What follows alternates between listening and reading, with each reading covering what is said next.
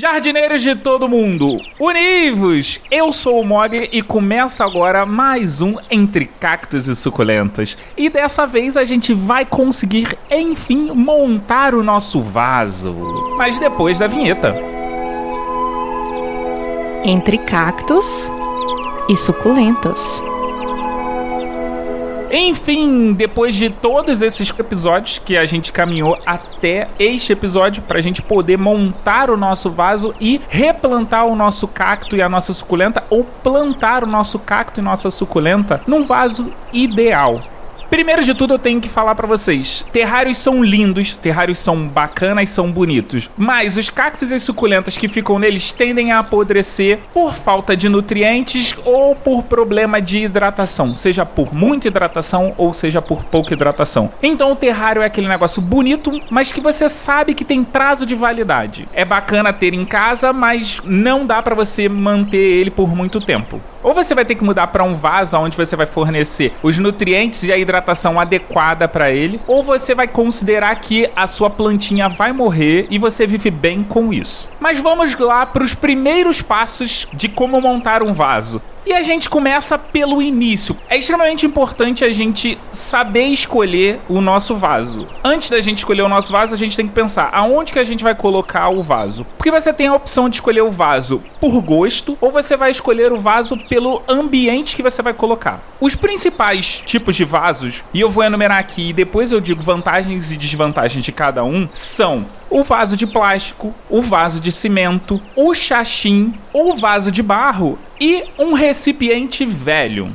Vamos falar do vaso plástico. Eu, particularmente, não gosto do vaso plástico porque as minhas plantas tendem a ficar num local que pega sol. E você provavelmente já viu que plástico e calor intenso não combinam. O plástico ele é bonito, mas como ele vai passar um tempo considerável sujeito às condições climáticas, ou seja, sol, chuva, vento, a tendência desse plástico é que ele resseque, principalmente por causa do sol. Então, se você vai colocar numa área externa, eu recomendo que você coloque ou um vaso de cimento, ou um vaso de barro, ou até um chachim. Qual é a vantagem do vaso plástico? O vaso plástico ele é muito mais leve. Então, se você está num lugar onde você pretende movimentar ele porque determinados momentos do dia ou determinados momentos do ano o sol não bate aonde você vai colocar ou o sol ele circula ao longo do ano, eu recomendo que você use um vaso plástico porque vai te dar praticidade. Em contrapartida, se você pegar ou um vaso de cimento ou um vaso de barro, eles tendem a ser mais pesados. E eu estou falando aqui de um vaso grande maior maiores do que 10 centímetros. Os vasos de cimento e de barro, eles são mais pesados, mas a vantagem do vaso de cimento é que ele tem as características muito parecidas com a do barro. Porém, ele tende a absorver mais a água e fazer com que ela evapore. E ele também varia de acordo com a temperatura. Esse é um dos motivos que eu não gosto tanto do vaso de cimento. Porque se faz muito calor, a tendência é que esse vaso ele esquente e vai esquentar a terra, ou seja, ele aumenta a evaporação. Se tá fazendo frio, significa que ele vai ficar frio e ele vai dificultar o processo de drenagem de evaporação dessa água que tá nesse substrato.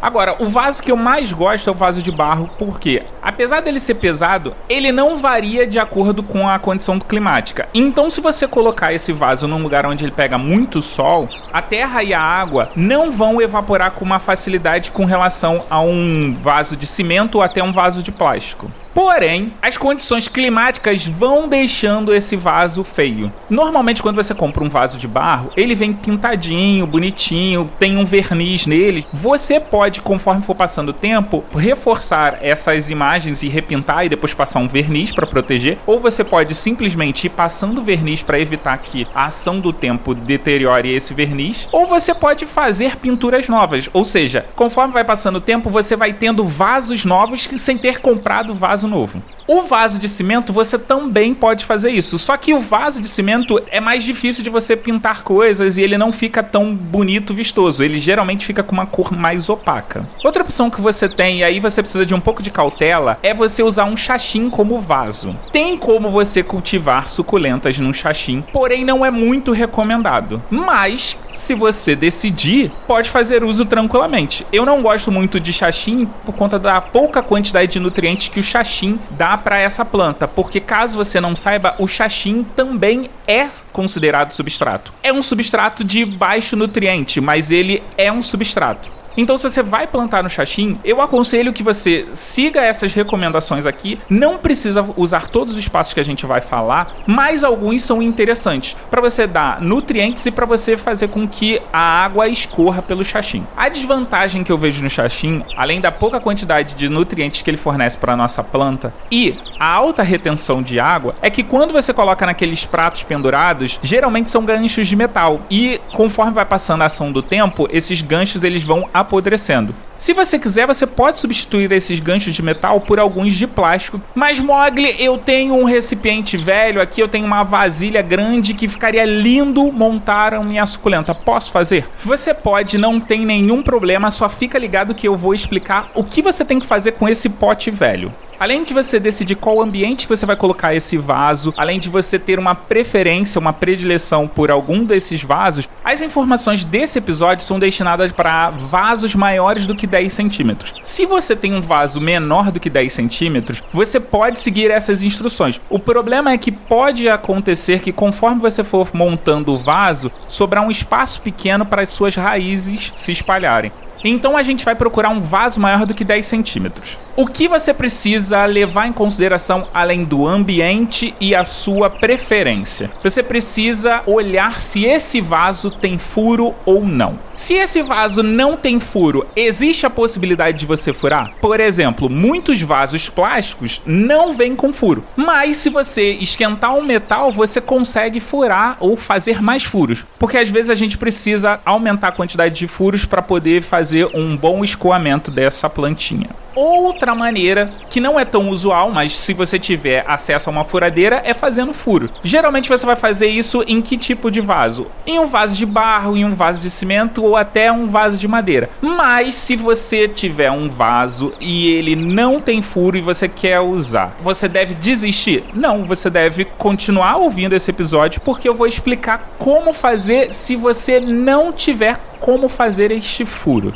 Mas antes da gente começar a montar o nosso vaso, a gente precisa fazer uma lista do que a gente vai precisar e o que a gente vai usar. Primeira coisa, o fundamental, o básico. Você precisa ter a sua plantinha, o seu cacto e a sua suculenta. Outro item necessário é uma manta de drenagem. Mas Mog, eu não tenho dinheiro para comprar uma manta de drenagem. Como que eu faço? Sabe aquela malha TNT que a gente usa na escola? Ela serve. Ah, mas eu não tenho malha de TNT. Filtro de café também serve. Não só um, né? Você vai precisar de vários, mas aí você vai acumular uma quantidade, vai lavar eles, vai deixar eles secar e vai poder utilizar.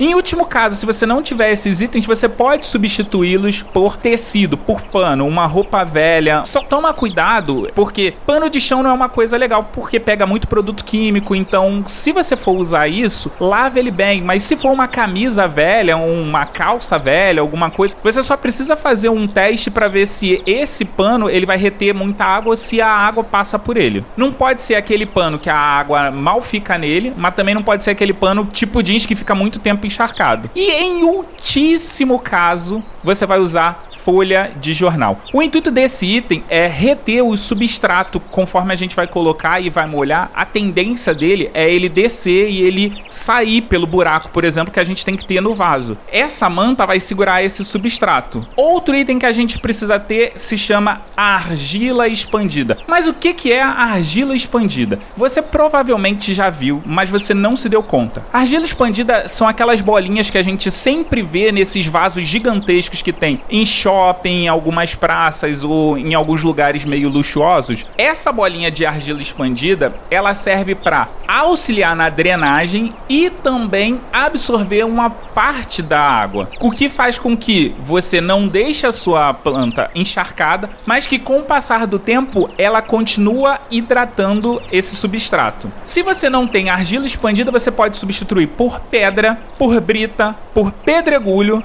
telha quebrada, tampinha de refrigerante, mas você precisa tomar cuidado. Se você vai usar tampinha de refrigerante, por favor, fure todas as tampinhas de refrigerante. O intuito não é fazer com que você tenha uma boa drenagem. Se você usar uma tampinha que não está furada, o que vai acontecer é que você vai reter água. E isso pode acabar sendo nocivo para sua plantinha. Não tenho nenhum desses materiais. O que, que eu faço? Você pode pegar qualquer material que permita com que a água escoe. Viu que eu falei de telha quebrada? Então, coloca lá a telha quebrada, você vai colocar para que a água não fique empoçada ali. Outro item essencial é o substrato que eu falei no episódio 3 e ensinei como fazer no episódio 4. Agora, um item que não é obrigatório é areia, pode ser areia grossa mesmo, e pedrinhas ornamentais. Agora que a gente já tem a lista, vamos começar a montar o nosso vaso. Primeiro, a gente vai pegar o nosso vaso com furo. Se ele não tiver furo, o que, que a gente faz? A gente faz furo nele. Não tem como fazer furo? Continua com esse vaso. A gente, nesse vaso, vai colocar uma camada de manta de drenagem. Se você não tem a manta de drenagem, você pode colocar nesse momento qualquer um dos outros substitutos. Agora, a gente vai colocar uma camada de argila expandida. Se não tiver argila expandida, qualquer outro substituto. Essa camada normalmente ela pode ser um ou dois dedos de altura. Para você que tem um vaso que não tem furo, você coloca pelo menos aí uns quatro dedos de camada. Por cima da argila, você vai voltar de novo com a manta ou os seus substitutos. Nesse momento, você vai decidir se você quer ou não usar uma camada de areia. Essa camada ela vai ajudar a drenar. Não é necessário, mas algumas pessoas gostam de fazer para auxiliar a drenagem do vaso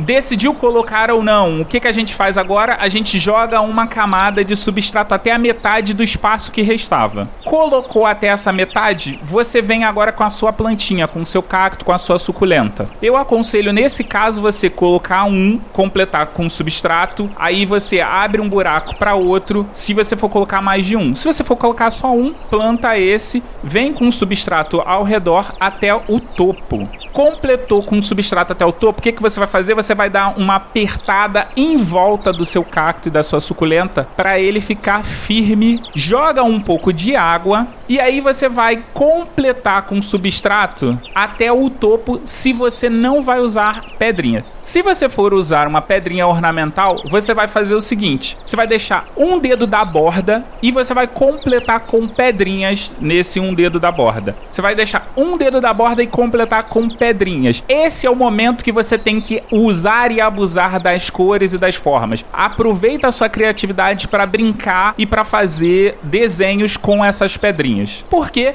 Porque deixa o seu vaso mais bonito. Mas Mogli, e a dengue? Eu vou precisar colocar aquele pratinho embaixo com areia, com terra? Não. Você fez um vaso e tem um substrato que vão dar hidratação e nutrientes suficientes para essa planta. Então você não precisa deixar reserva de água nenhuma. Até porque essa reserva de água pode fazer mal ao seu cacto e à sua suculenta. Então, o ideal é que você deixe ele do jeito que tá e deixe a água escorrer. Agora, embora eu recomende o uso de pedrinhas, eu não tenho por hábito fazer uso delas. O motivo de eu não fazer uso das pedrinhas é porque dá trabalho no replantio. Então, quando eu tenho que tirar para fazer um novo vaso, eu fico sem paciência de ficar tirando. Ah, mas eu vou ter que fazer esse replantio agora? Não. Você só vai ter que fazer replantio em dois casos. No caso, se a planta crescer e você quiser mudar de vaso, ou se chegar na época de trocar o substrato, que é algo que a gente precisa fazer de tempos em tempos. Mas fica calmo que isso é um assunto para um episódio futuro.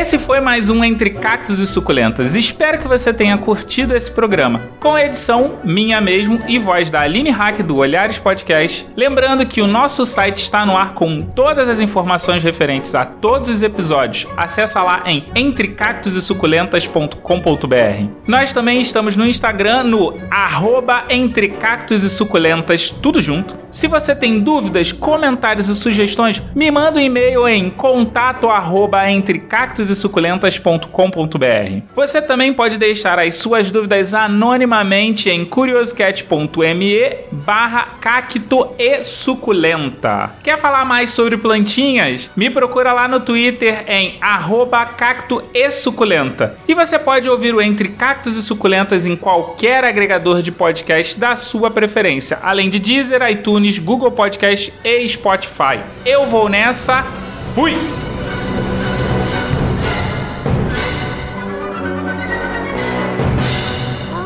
Mogli Edições.